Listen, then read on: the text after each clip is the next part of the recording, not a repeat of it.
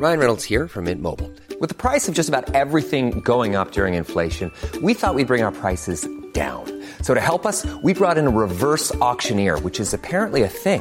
Mint Mobile unlimited premium wireless. Ready to get 30, 30, bit to get 30, bit to get 20, 20, 20, bit to get 20, 20, bit to get 15, 15, 15, 15 just 15 bucks a month. So, Give it a try at mintmobile.com slash switch.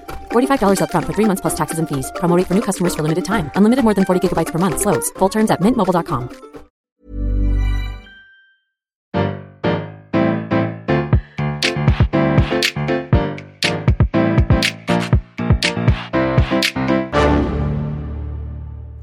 Bonjour, vous avez choisi la réponse D. Mais d'abord, écoutez la question. Aujourd'hui, sur la thématique musique, la question. Qui était le sugar daddy de Wagner? Ah, Wagner. On en a vite fait parler dans l'épisode sur le festival de Reading. Il a créé un festoche lui aussi, Bayreuth, qui prend place au Fest Peel House ou en VF Palais des Festivals. Saviez-vous que cet endroit avait été construit pour que le cycle complet de la tétralogie de Wagner soit joué en une fois? Pour information, cette tétralogie, aussi appelée l'anneau du Nibelung, c'est entre 14h et 17h de représentation selon la mise en scène. Je me demande si les spectateurs ont la force de réclamer un bis après 15 heures à écouter du corps et du trombone. Quoi qu'il en soit, ce festival, qui est un projet décadent et fut un gouffre financier à sa création en 1876, ce n'est pas Richard Wagner tout seul qui l'a financé. Compositeur, ça ne payait pas si bien que ça, il suffit de voir la biographie de tous ses collègues de l'époque pour le comprendre. Mais alors, qui a financé la carrière du compositeur? Eh bien, ce mécène, c'est Louis II de Bavière. On le connaît notamment pour avoir construit le château de Neuschwanstein, qui a inspiré Walt Disney pour l'architecture du château de la Belle au bois dormant, un château ambitieux à l'intérieur recouvert de feuilles d'or qui, pourtant, n'appartient pas à un conte de fées. Alors que Ludwig n'a qu'un an, son grand-père, Louis Ier de Bavière, a une liaison avec Lola Montes, actrice, mais aussi danseuse et maîtresse de Franz Liszt, Alexandre Dumas, fils, et Alexandre Dujarrier. Louis Ier rendit d'ailleurs finalement son trône pour pouvoir continuer à fréquenter la jeune femme, et c'est son fils Maximilien qui prit la relève comme roi de Bavière. Louis II du nom, dès son plus jeune âge, est éduqué dans la discipline et sans démonstration d'affection, car son père veut éviter de faire de lui un Louis Ier bis. Maximilien exige que ses fils Louis et Otto débutent les cours dès 6h30 du matin jusqu'à 20h, dans une pièce froide et à peine éclairée, et qu'ils soient nourris sans pouvoir être repus. Un beau jour de 1857, le jeune prince héritier découvre les traités théoriques de Wagner, puis ses opéras.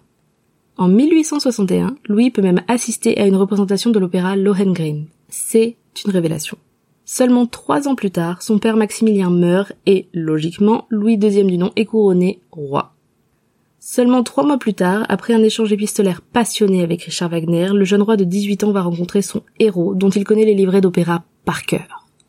Son héros, qui, soit dit en passant, vit en fuyant les créanciers dans une pension crasseuse à Stuttgart, rejeté par tous les théâtres car ses œuvres coûtent bien trop cher à produire sur scène, il avait d'ailleurs écrit dans la préface de l'anneau du Nibelung Se trouvera-t-il le prince qui rendra possible la représentation de mon œuvre? Avec Louis II, Wagner dégote rien de moins qu'un roi pour accomplir cette tâche.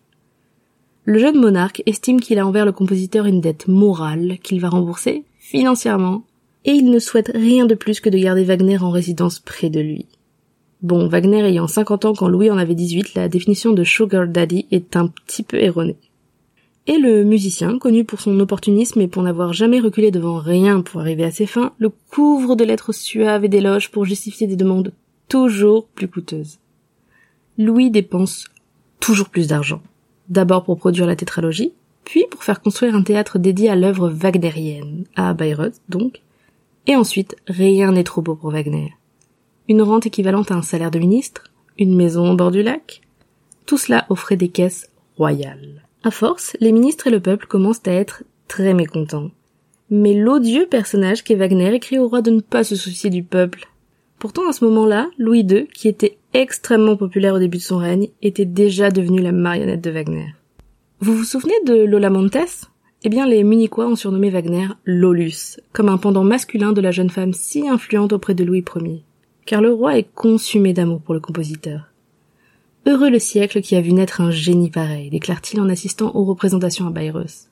Heureusement, sa famille réussit à faire ordonner l'éloignement de Wagner en décembre 1865. Le roi ne s'en remettra jamais et sombrera dans l'isolement et la rancœur. Il essaiera même de rendre visite à Wagner sous un faux nom mais le secret sera vite découvert.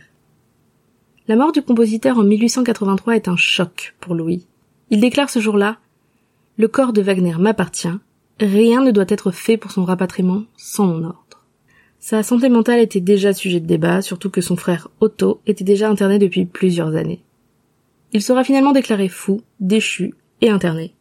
Le 13 juin 1886, aux alentours de 18 heures, il part se promener avec son psychiatre. Et il est déclaré mort à minuit quand son corps est repêché dans les eaux du lac Starnberg sur la propriété qu'il avait acquise pour Wagner 22 ans plus tôt. Les circonstances sont suspectes. Le corps du psychiatre portait des traces de coups, quand le corps du roi était intact et n'avait pas d'eau dans les poumons. La mort de l'ancien souverain à seulement 40 ans est entourée, encore à ce jour, de bien des mystères. Ce qui est sûr, c'est que sans lui, Wagner ne serait pas devenu la légende qu'il est à ce jour. Bravo, c'était la bonne réponse. Pour aller plus loin sur ce sujet, retrouvez les sources en description. La réponse D est un podcast du label Podcut. Vous pouvez nous soutenir via Patreon ou échanger directement avec les membres du label sur Discord. Toutes les informations sont à retrouver dans les détails de l'épisode. À demain pour une nouvelle question sur la thématique Histoire Géo.